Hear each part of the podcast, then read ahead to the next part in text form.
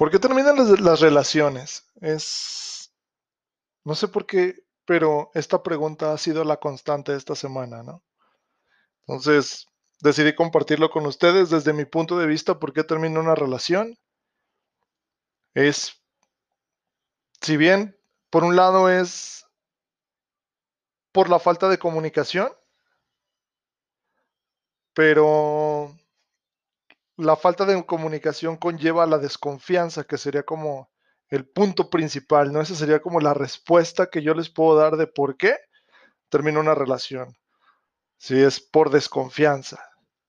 Sí, pero la desconfianza llega por la falta de comunicación. ¿Por qué? Porque la falta de comunicación da cabida a pensamientos que no tienes que tener. Da cabida a ideas que no deberías de tener.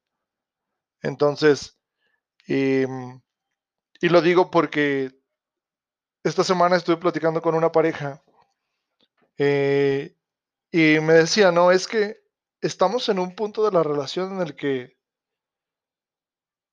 en el que estamos muy mal, muy mal, estamos enojados el uno con el otro, nos gritamos, discutimos, nos alejamos, nos reconciliamos. Y para mí fue como, ok, pero ¿por qué discuten? ¿Por qué se gritan?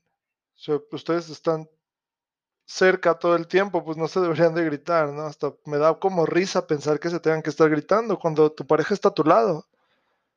Y si la amas, como dices, no debes de estarle gritando. No tienes por qué hacerlo.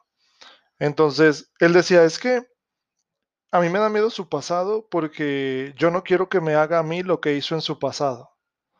Entonces yo le pregunté, ¿tu pasado es perfecto? Sea, fuiste muy buena persona, eras caritativo y eras lo mejor de lo mejor. Y me dijo, no, pues yo también tenía mis cosas. Le digo, ok, si ella no está pensando en tu pasado, porque tú ya lo dejaste atrás y decidiste cambiar y decidiste tener un, un estilo de vida diferente, ¿por qué tú te sientes con la libertad de estarle a ella señalando su pasado y recordándoselo a cada momento? Y no solo eso, sino que estás pensando a cada momento, estás proyectando que ella te va a hacer lo que hizo en su pasado. Cuando lo que no estás viendo, y yo les hablaba desde el amor, cuando lo que no estás viendo es que ella, de entre los millones de personas que hay en el mundo, te eligió a ti. Sí, yo le decía, te eligió porque, porque les pregunté, ¿no? Le dije, te eligió porque le gustan tus brazos, le gusta tu sonrisa, le gustan tus ojos, le gusta cómo eres. Sí, o sea, de todas estas millones de personas, ella encontró todo esto que le gusta de ti. Y a ti, por lo que él me decía, te gusta su cuerpo, te gustan sus ojos, te gusta el color de su piel, te gusta que es muy sonriente, te gusta que es feliz. Pero tú estás acabando con su felicidad al estarle recordando su pasado a cada momento.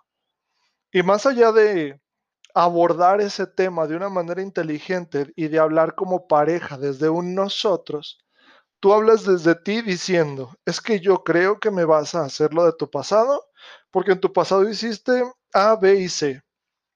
Y ella es así como, no, yo, así como tú dejaste tu pasado atrás, yo también dejé el mío atrás. Entonces, deberías de confiar en lo que estoy haciendo, que es estar contigo, darte mi amor, darte mi tiempo, porque el tiempo es algo que no vamos a recuperar jamás. Desde mi punto de vista, solo nacemos para morir.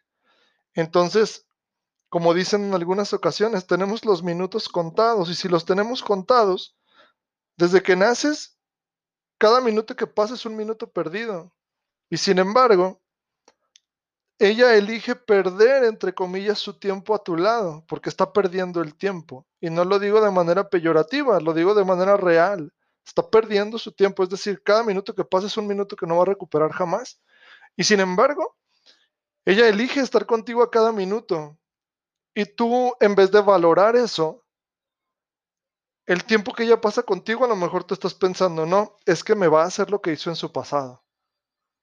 Y desde allí, lo único que puedes generar es una proyección autocumplida en la cual le dices tanto a tu cerebro, es que me va a dejar por esta situación, que al final no te va a dejar porque ella quiera, te va a dejar porque le estás obligando a que te deje.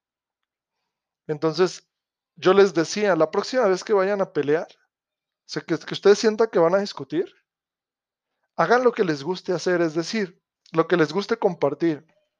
a ella le gusta mucho abrazarlo a él. Entonces yo les decía, si a ti te gusta abrazarlo, la próxima vez que tú lo veas que él se, se va a enojar o que está enojado, que se está prendiendo, abrázalo y dime, aquí estoy, dime lo que me vas a decir, pero no me grites. ¿Por qué? Porque tú te le estás acercando desde el amor, con ese abrazo. Y oblígalo a que te abrace, porque a ti te gustan sus abrazos.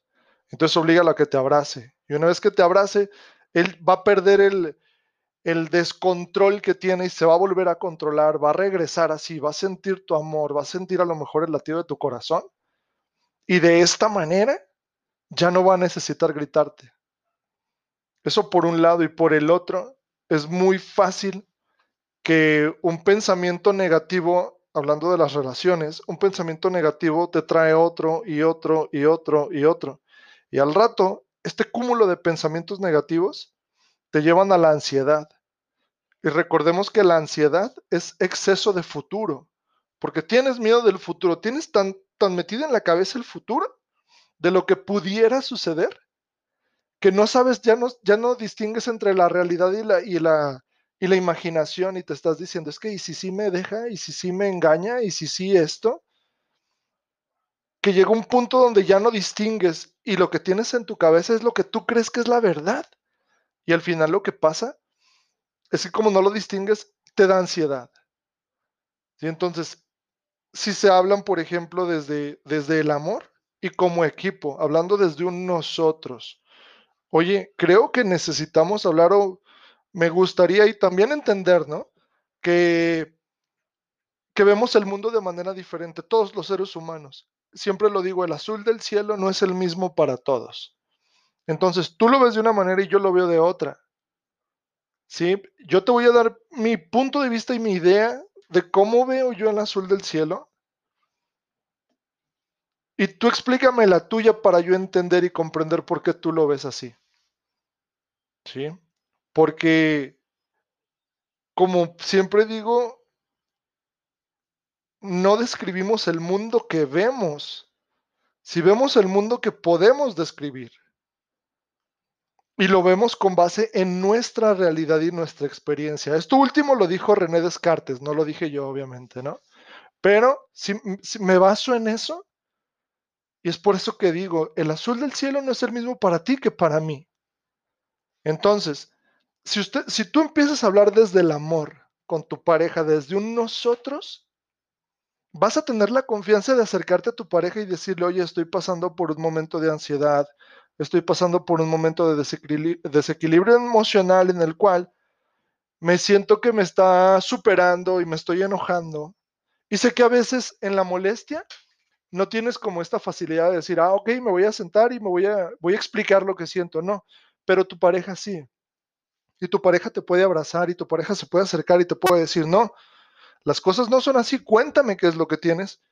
Y yo ayudar a entender el porqué de tu pensamiento. Entonces, entre los dos va a ser más fácil que uno no caiga. Sí, porque acuérdate que como parejas, si tú te caes, yo te levanto, porque confío en que cuando yo me caiga, tú me vas a levantar. Entonces, la próxima vez que tú con tu pareja estés a punto de discutir o que tu pareja esté a punto de discutir contigo, abrázala o hazle cosquillas o haz lo necesario para que su cabeza no esté pensando en eso. Y después de que se tranquilice, habla tranquilamente, demuéstrale tu confianza. Dile, hey, tú puedes confiar en mí, por algo estamos juntos. Por algo hemos pasado X cantidad de tiempo juntos. Porque confío en ti. Porque quiero que estemos bien juntos. Porque me gusta compartir mi felicidad contigo. Sí, porque me gusta que tú compartas tu felicidad conmigo. Porque me gusta que vivas tu vida y tengas las experiencias que tienes para que esas experiencias las puedas compartir conmigo y de igual manera yo vivir mis experiencias para después poderlas compartir contigo. Porque a veces pensamos que en una relación tenemos que estar juntos todo el tiempo. No. Porque aun si estuviéramos juntos, no veríamos la vida de la, de la misma manera. Pero lo mejor sería que siempre nos demos cada quien un tiempo de recreación para que cuando ya estemos juntos poder compartir, ah, mira, yo hice esto y vi aquello y compartir mi experiencia y compartirte mi emoción de lo que viví. Entonces creo que, creo que la manera en la cual puedes acabar con, no solo con esta ansiedad que les da últimamente a las parejas, sino que también puedes acabar con esta falta de comunicación, es haciendo eso, dejar de pensar y empezar a hablar, empezar a comunicarte y decir, estoy pasando por un momento de ansiedad, estoy pasando por un momento de coraje, estoy pensando que estás haciendo cosas que me pueden lastimar, me puedes explicar para yo no tener estos pensamientos. Y créeme que cuando una persona te ama, se da el tiempo de decir, no, pues, te explico, te explico ya y te abrazo para que escuches desde el amor y no desde el coraje y no desde las ideas que tienes en tu cabeza que al final no nos van a llevar a nada, bueno. Sí, pero si se unieron por amor, manténganse por amor.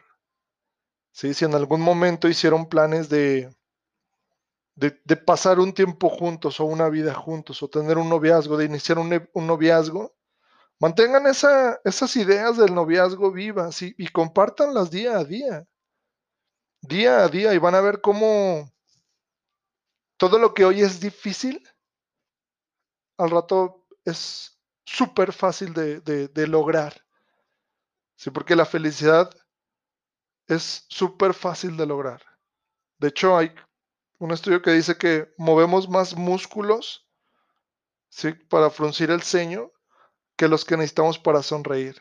Entonces creo que una sonrisa no le cae mal a nadie. Y si le sonrisa a tu pareja, creo que es lo mejor que puedes hacer. Entonces yo los dejo con esto. Soy el árbol.